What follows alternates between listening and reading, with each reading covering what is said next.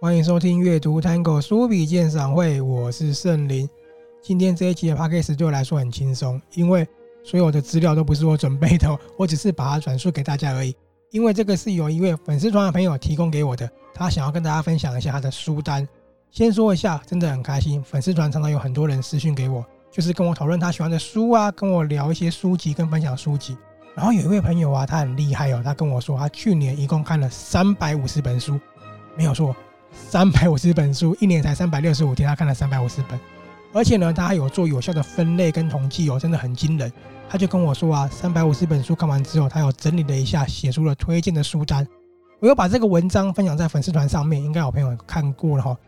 回想很热烈，我很开心。于是我决定把它录制成 Podcast，然后分享给其他朋友来做参考。因为我们从后台有看到很多听众啊，是住在海外的哈，有住在纽约啊、英国啊，然后呢，东南亚、澳洲都有。很开心你们一直支持我们。好，那接下来呢，我就要直接用他的文章跟大家介绍哈。所以我们接下来就要切入他的一个观点喽。现在马上进入他的三百五十本阅读完之后的推荐书单。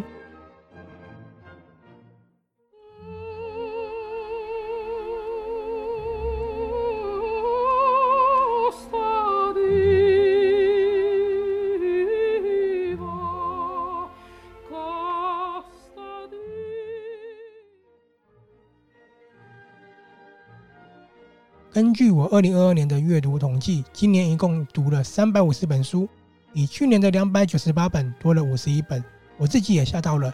但这个记录应该很难再突破了哦。不过我认为我只是大量的阅读，只有不到一成的书有做书摘，并不是因为书写得不够好，是因为做书摘会拖慢我的看书时间。购书量大概有三百五十三本，看完的有三百一十九本，买来的书有九成都有看完，所以应该不算是乱买吧。在三百五十本书当中，按类别做统计，按出版年份做统计，其中啊有两百二十本是二零二二年所出版的，四十九本是二零二一年出版的，这两个年份占尽了八成的阅读量。书商应该很喜欢我吧？而赚走我最多钱的出版社前五名分别是时报出版三十六本，八旗文化二十一本，商周出版十六本，心灵工坊十二本。每月的阅读量最多的是一月有五十本，再来是二月的四十本和三月的三十九本，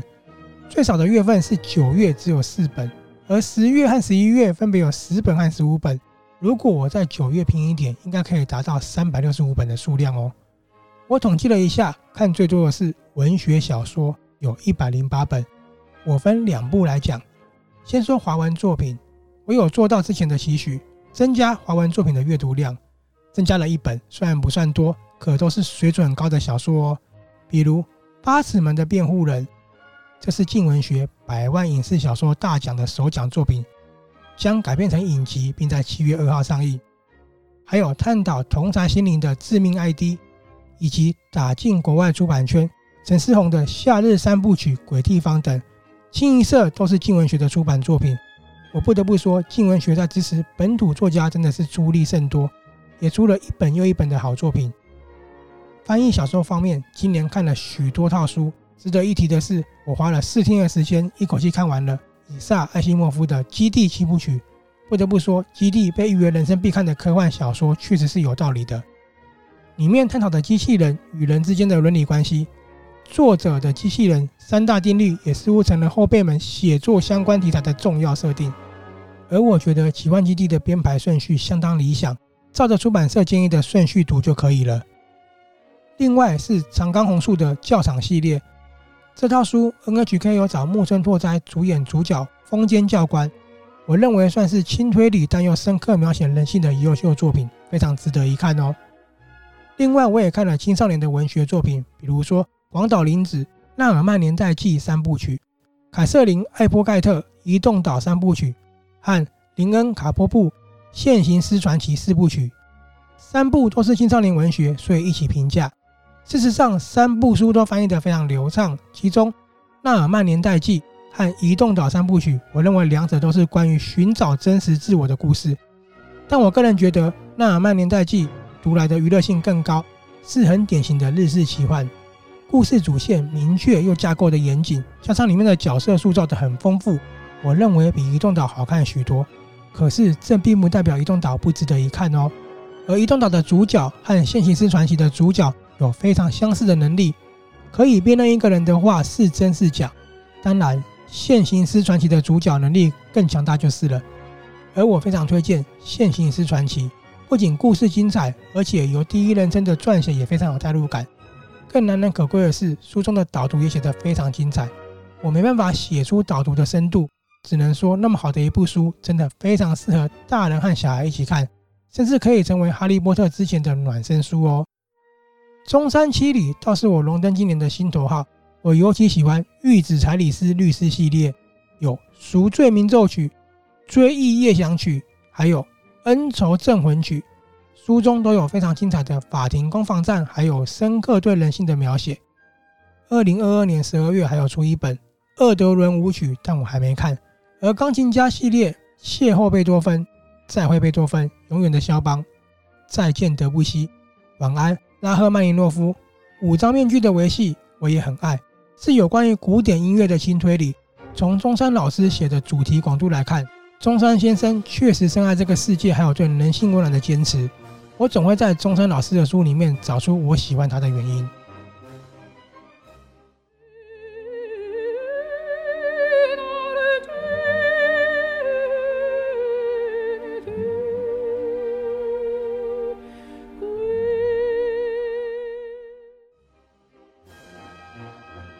再来是人文历史和社会科学喽。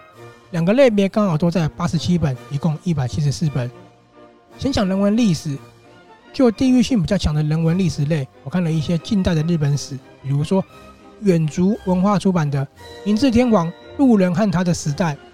以及昭和天皇裕仁与近代日本的形成，两本我都觉得是非常精彩的著作。当然，我个人更是喜欢明治天皇这一本多一些，因为昭和天皇有跨越到二战。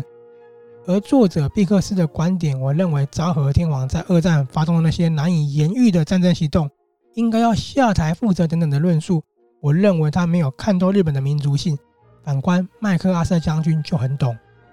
林孝庭的三本《意外的国度》、蒋介石、美国与近代台湾的形成，还有蒋经国的台湾时代、中华民国与冷战下的台湾，以及台海冷战蒋介石解密档案中消失的台湾史。一九四八到一九八八，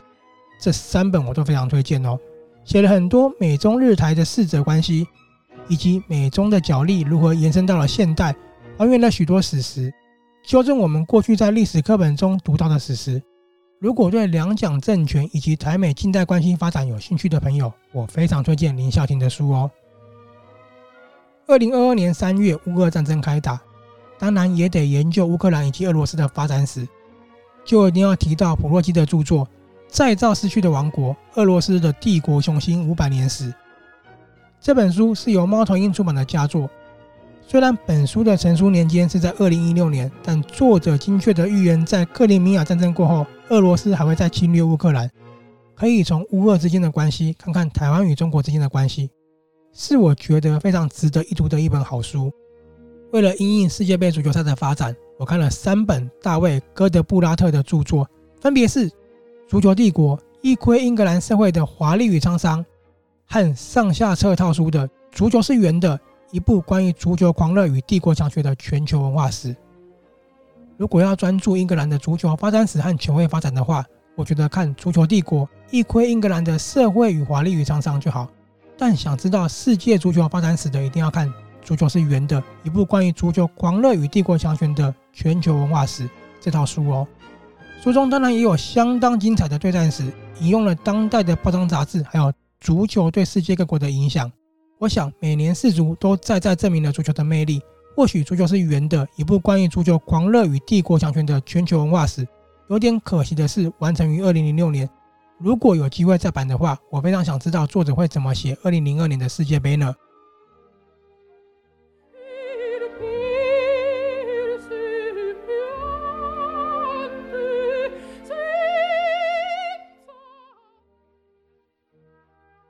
再来是社会科学类，我一定要推荐由左岸文化出版的套书《二十世纪的主义们》，一共六本书，分别阐释了自由主义、社会主义、共产主义、法西斯主义、民粹主义以及多元文化主义。书中将我一直想不通的定义写得十分清楚，我十分推荐直接买套书，因为出版社有请吴瑞仁撰写的导读，非常的精彩，可以当导读，也可以当整套书看完的总复习。我想，主义这个东西就是形象学，只有光谱上的深浅，没有明确的界限。每本书都短小精炼，没有任何陈词的赘字，是我极力想推荐给书友的好书之一。而我也把法兰西斯·福山的书找来看看了。其中我比较推荐的是《政治秩序的起源上：从史前到法国大革命》，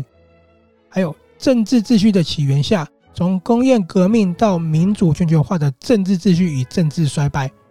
我们可以不要全盘接受福山的说法，就连他对乌俄战争的预测都不准确。但我认为福山是论述非常严谨的社会学家。不管怎么说，这套书都十分值得一读哦。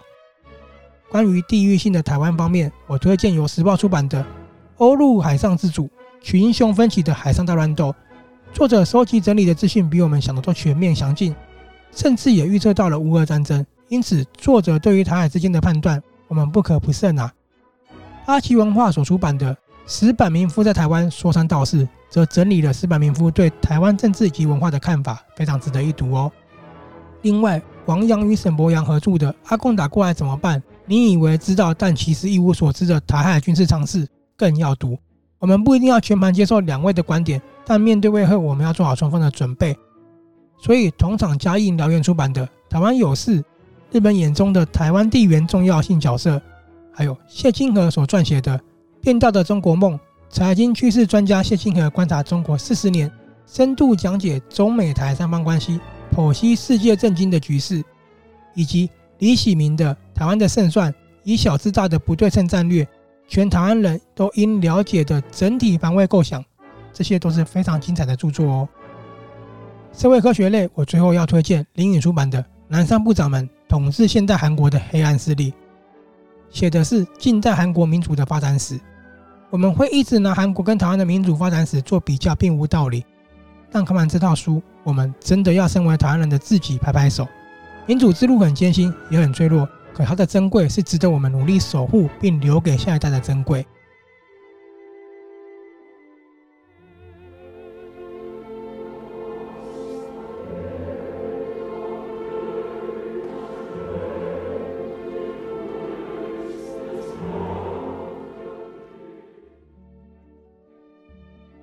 商业理财类，我看了二十一本关于区块链、加密货币。行路出版社有一本《加密货币之王》。从矽谷到华尔街，虚拟货币如何颠覆金融秩序，算是精确论述了加密货币的发展以及可能遇到的瓶颈。所以看完这一本书，我对于 FTX 出事一点都不意外。马里亚纳·马祖卡托的《万物的价值：经济体系的革命时代，重新定义市场、价值生产者与获利》这本书，则用了全新的观点解析了总体经济以及呢全球文化深刻的见解，都很值得一看。但我认为，如果没有对经济学有点了解的人，读起来可能会比较辛苦一点哦。好，巴西文化的价值的选择，以人性面对全球危机，G7 央行总裁写给二十一世纪公民的价值行动准则这一本书，其实讲的是一种价值的概念，也有提及一些很精彩的管理学。我强烈建议搭配马里亚纳·马祖卡托的这一本《万物的价值》一书一起读，会有很多的收获。半导体作为经济战的重中之重，不得不提《半导体的地缘政治学》这本书。这本书解析了半导体各家厂商的发展与角力，还有解析美国为了打中美贸易战，究竟在国际上下了多少功夫。商业理财类的最后一本书，我想推荐的是乐金文化《通膨的恐惧：消除你对货币供给过多的疑虑》，从联总会政策看收入、失业率、恶性通膨等问题的解答这一本书哈。书中与其讲解的是通膨，不如说给我们一种关于经济成长的正确观念。或许从美国联总会的角度看经济发展，和大家的认知很不一样，但是它绝对是一本值得一看的好书哦。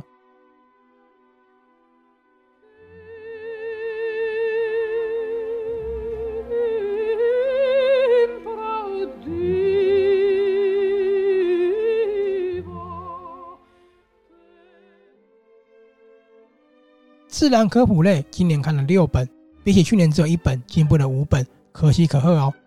我想推荐两本，一本是印出版的《天生不爱运动：自然史和演化史如何破除现代人关于运动与健康的十二个迷思》，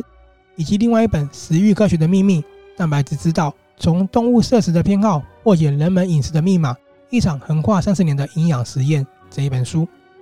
对于想知道如何维持身体健康以及苗条身材的现代人来说，这两本书写得易懂又有趣，又有很精彩的论述哦。心灵励志类，我看了二十九本书，主要在于荣格心理学方面。因为这方面的范围有点大，我就要从易读性的顺序来推荐哦。首先，中英老师的《故事的心理学》上下册，里面从潜意识、人格面具、阿尼姆斯、阿尼玛，再到个体化，选的故事几乎都是我们熟知的。用荣格的心理学解析故事，易读性很高，很好入门。而且搭配熟悉的故事一起看，一点也不无聊哦。同场加映的也可以看吕旭亚的《公主走进黑森林》，荣格取向的童话分析，也是讲类似的题材。看完中英老师的书过后啊，可以再往史丹莫瑞的书前进。我推荐《荣格心灵地图》，这可能是我在市面上找到整理最好易懂的荣格心灵地图了。书中有浅入深写出了荣格心理学说，它很像随时可以查阅的字典一样。如果说莫瑞教授是我认为的男性荣格心理专家，那写女性荣格的心理学就一定要阅读玛丽·路易斯·冯·法兰兹的书了，包括《永恒少年》从荣格的观点讨论拒绝长大，还有童话中的阴影与邪恶从荣格的观点探索童话世界，以及童话中的女性从荣格的观点探索童话世界和解读童话从荣格的观点探索童话世界这四本书。好，我讲的有点老梗哦，如果记不起来的话，可以往前回听，或者是看我们的文章哦。好，继续。建议有研究荣格的女性读者可以找来看，但建议有一点荣格心理学的基础再来看会比较好哦。这四本就是玛丽·路易斯·冯·法兰兹的书。再来，无论荣格心理学的话，我推荐方舟文化出版的《愤恨的囚徒：愤怒、敌意与暴力从何而来》。书中解释了我们的敌意是怎么样产生以及如何避免的。是我少数认为整本都是重点的好书，是认知疗法之父亚伦贝克的经典之作，可以帮助我们重新找到人性的光明面哦。生活风格方面，我看了三本，其中两本分别是张友金的《大谷祥平天才二刀流挑战不可能的传奇记录》，还有商周出版的《费德勒王者之路》，都写得非常的精彩，也都有附精美的海报。如果是大谷祥平和费德勒的粉丝，我想都很值得一看哦。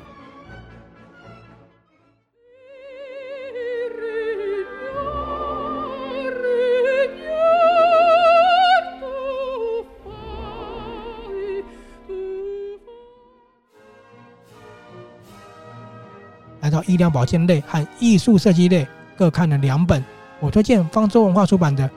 蓝最新的研究：切开身体究竟如何燃烧卡路里，减肥保持健康》这一本书，会颠覆我们对于减肥少吃多动的印象哦。最后是语言学习类各一本，宗教命理两本，旅游类两本。至于宗教命理类，其实是荣格学说的延伸。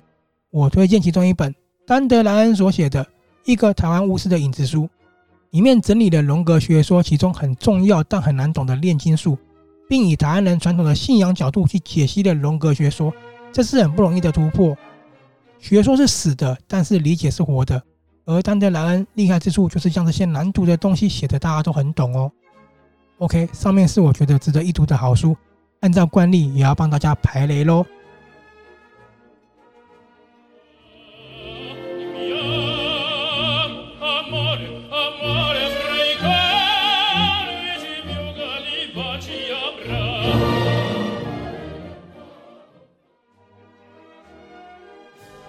所以接下来我们就要进入到这位朋友为大家不推荐的书籍了哈。如果不想要听不推荐的话呢，可以快转到我们最后的结尾。我们来看到排列是什么呢？洛姆航世纪：谁统治世界？主张人民主权的政府为何霸凌他国？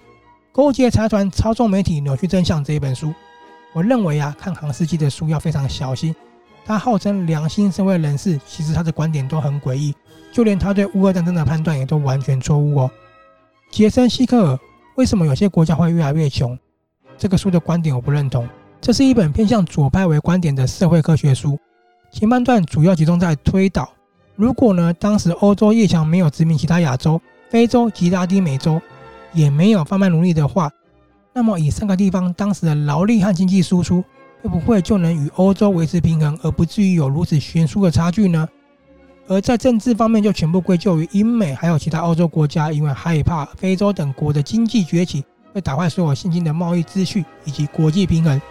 所以便以各种不光彩的手段占有、攻打乃至挟持各种傀儡政府。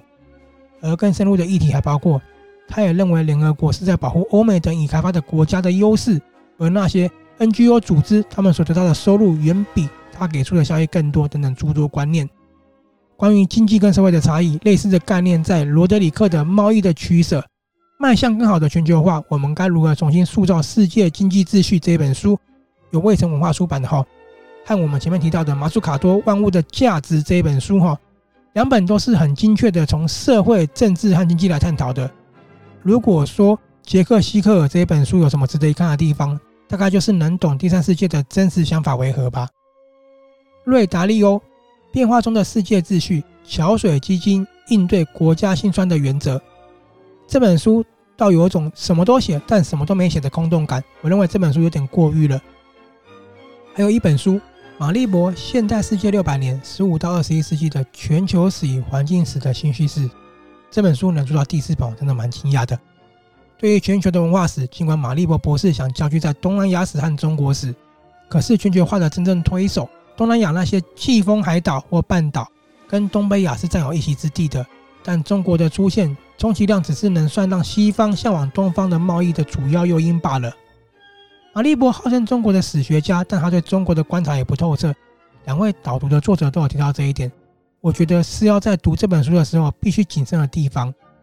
关于中国，请永远对他所写的保持怀疑。全球化历史其实很容易可以谈到大英帝国，但马利博的别出心裁都焦聚在中国史，反而让全球化历史有些失真，而且有一种中国大外宣的味道。我建议这本书要看，只要看前两篇导读就好了，其实没有读的必要。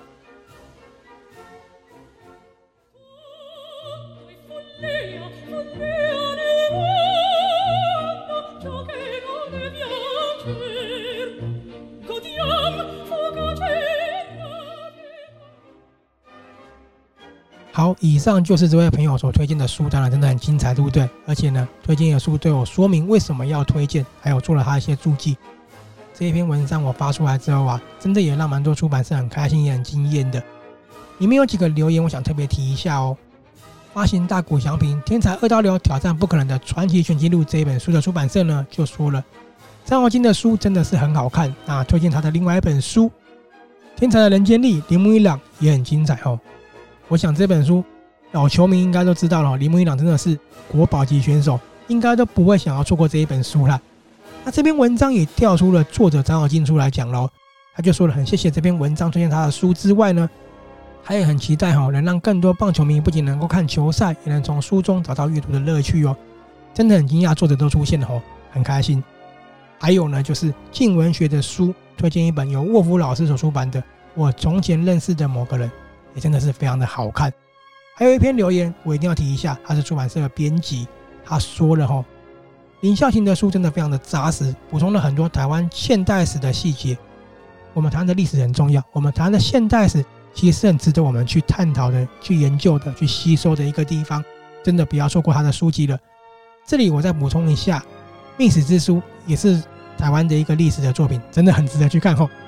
然后很有趣的是，林语出版说。南山部长的门真的很好看，不过里面很多人名哦，读起来可能有点小辛苦。但是这本书读进去了，真的是很难就抽离了哦，真的是很精彩。